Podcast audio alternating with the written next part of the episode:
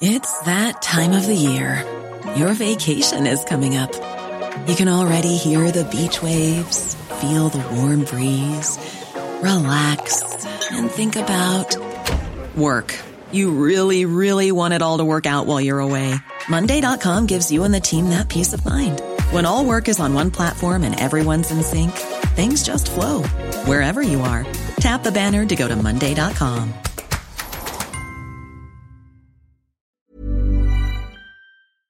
Me da un enorme gusto saludar a Andrea Merlos, nuestra editora general del Heraldo de México. Mi querida Andrea, bienvenida, gusto en saludarte. Hola Jesús Martín, buenas tardes a todos y pues muy solidaria con los que están sufriendo. No, pues el tráfico y las lluvias. no se mueve nada. Y es este momento. lunes, está muy feo empezar la semana así. ¿Te ¿no? gusta este horario? El, el, de- el habitual de siempre, este, este, pues ya es de noche en este momento, ¿eh? Mira, ah, yo siempre he dicho entre broma y no que con este trabajo este en el periódico No sabes si es de nunca noche si es de día o es de noche, Ah, me da bueno. lo mismo. Pero este pues sí se oscurece mucho más temprano. Mucho eso, más temprano. eso es cierto. Y con las lluvias parece caos, ¿no? La oscuridad y el encharcamiento son una pésima fórmula para los citadinos. Por eso a mí me gusta más el otro horario, porque toda esta hora hay luz. Ok, pero mira, piensa en la gente que se levanta muy temprano y que y que siempre está en riesgo con la inseguridad que ya conocemos, ¿no? Que toman transporte público y demás. La luz les marca también una diferencia en la mañana, entonces unos por otros. Fíjate que sería interesante investigar eso con la Procuraduría, la incidencia delictiva en un horario y en otro, fíjate. Lo voy a hacer, está padre porque Sí, hazlo. Porque- yo creo que por lógica se me hace que así funciona, pero tienes razón, debe de haber algún algún tema más allá de los ahorros de luz. Sí. Tendría que haber algún tema Algo eh, estadístico, ¿no? Sí. Que se ten- a lo mejor lo tienen los datos ahí, pero no se han interpretado. Y a Sí. lo mejor con tu equipo de trabajo hacen una Lo interpretación voy a hacer y te prometo que lo traigo. Suena interesante, ¿eh? Sí, así es. Bueno, pues, antes de que lo escuchen la competencia, porque ya sabes que luego nos roban las No, ideas. no voy, mañana te lo traigo. bueno, ¿qué nos traes el día de hoy, Andrea? Jesús Martín, pues hemos dado un seguimiento en el Heraldo eh, de México en su versión impresa de todo este plan de las nóminas magisteriales, que hoy en la mañana el presidente Andrés Manuel López Obrador habló del tema y oficializó algo que nosotros ya habíamos publicado en voz del secretario de Educación Esteban Moctezuma Barragán, que es la federalización del pago de la nómina magisterial. ¿Qué significa esto? Por muy loco que suene, eh, auditorio Jesús Martín, no hay un padrón magisterial en el país. Nadie sabe cuántos maestros realmente hay, nadie sabe cuántos maestros realmente trabajan, nadie sabe cuántos maestros realmente son buenos o malos o qué necesidades tienen.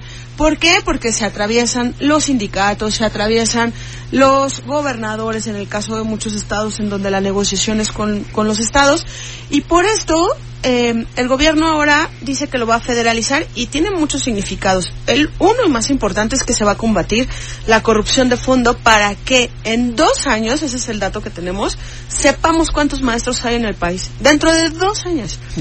Y la otra es que también va a romper un coto de poder con los gobernadores. Pero la- el punto malo, políticamente hablando, no socialmente, porque esto es un tema mucho más político que social, es que también vas a desactivar a los gobernadores en esta negociación anual que hacen con los sindicatos. Y pensemos en los estados muy grillos en el tema magisterial, como es Oaxaca, como es Chiapas, como es Tabasco, como es Michoacán, como es Puebla, ¿no? Este que que para los gobernadores es oro puro este sentarse con los sindicatos para negociar ciertas prebendas, ¿no? En el tema de los maestros. Pero ¿qué han descubierto hasta ahora, Jesús Martín? Cien mil plazas. Cien mil plazas de maestros que no están al frente de una aula. No podemos- 100,000 100,000. aviadores. Pues no podemos decir que son aviadores.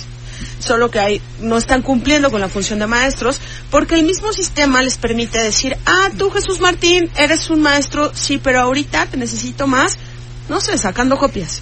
Entonces te quito de un aula, te pongo en otra función, pero hay cien mil personas así que tienen un pago de maestro que sí están en el sistema porque nos aclararon que no son aviadores, están dentro del sistema. O sea, eh, están educativo, trabajando de alguna Pero tienen manera una plaza de cuya función no están ejerciendo.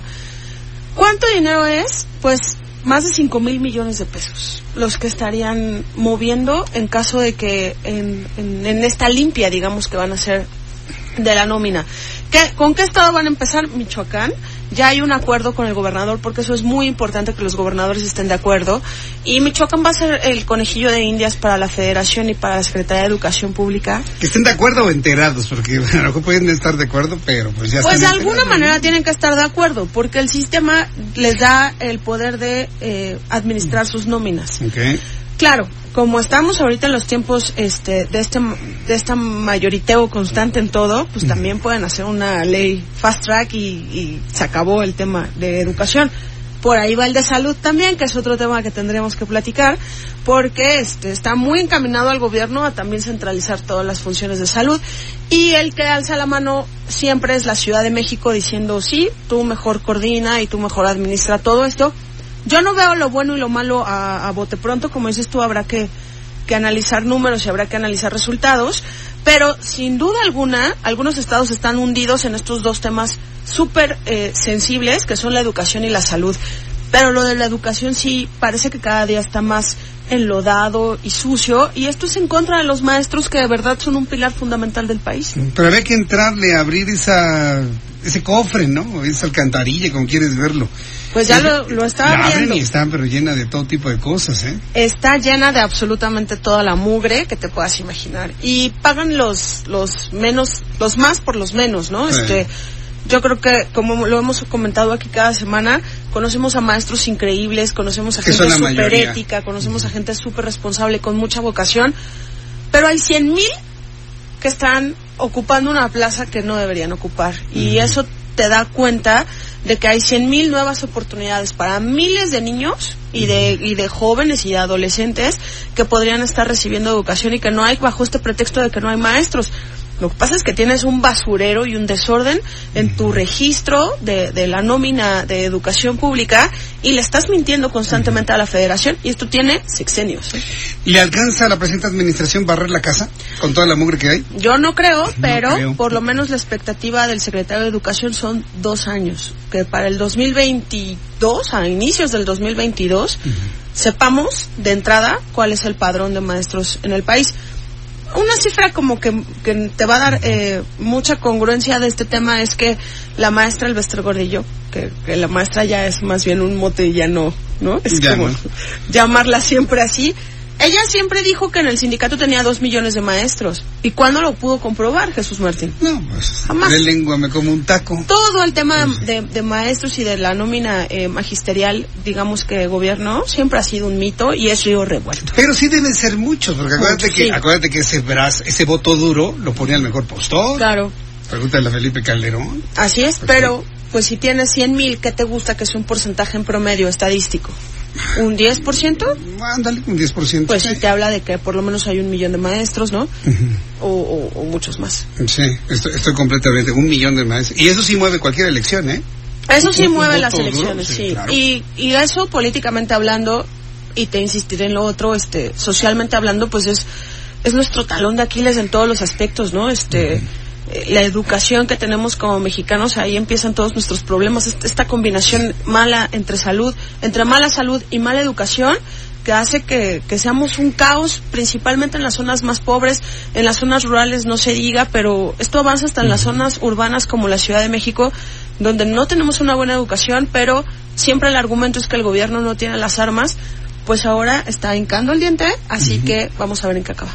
Pues vamos a ver qué acaba, a ver si no se complica en el camino, entonces está limpia. Pues el problema que ahora van a enfrentar los municipios, Andrea, porque yo no veo, ahora con el rompimiento del diálogo entre el municipio, la Secretaría de Hacienda y el gobierno federal, yo no veo que vayan a lograr que les entreguen el 30% que les están quitando para seguridad pública y para infraestructura. Sí. Yo creo que este asunto se le va a sumar a los municipios en esta tarea de la limpieza de otras áreas, como es el caso de educación. ¿Tú cómo lo ves? Fíjate Jesús que ahí tengo un, es mi opinión, este, yo te he contado que cubrí muchos años Cámara de Diputados y, y me sé, me conozco muy bien estas negociaciones presupuestales. Ajá.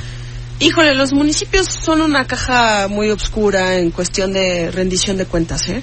Eh, por ejemplo, ¿por qué les tenemos que dar dinero a todos los municipios sin que tengan un proyecto? Estos alcaldes que ahorita se están manifestando, y estoy de su lado, pues, o sea, nadie puede cuestionar que hay una necesidad de recursos de seguridad, pero ¿quién te ha enseñado su plan de seguridad?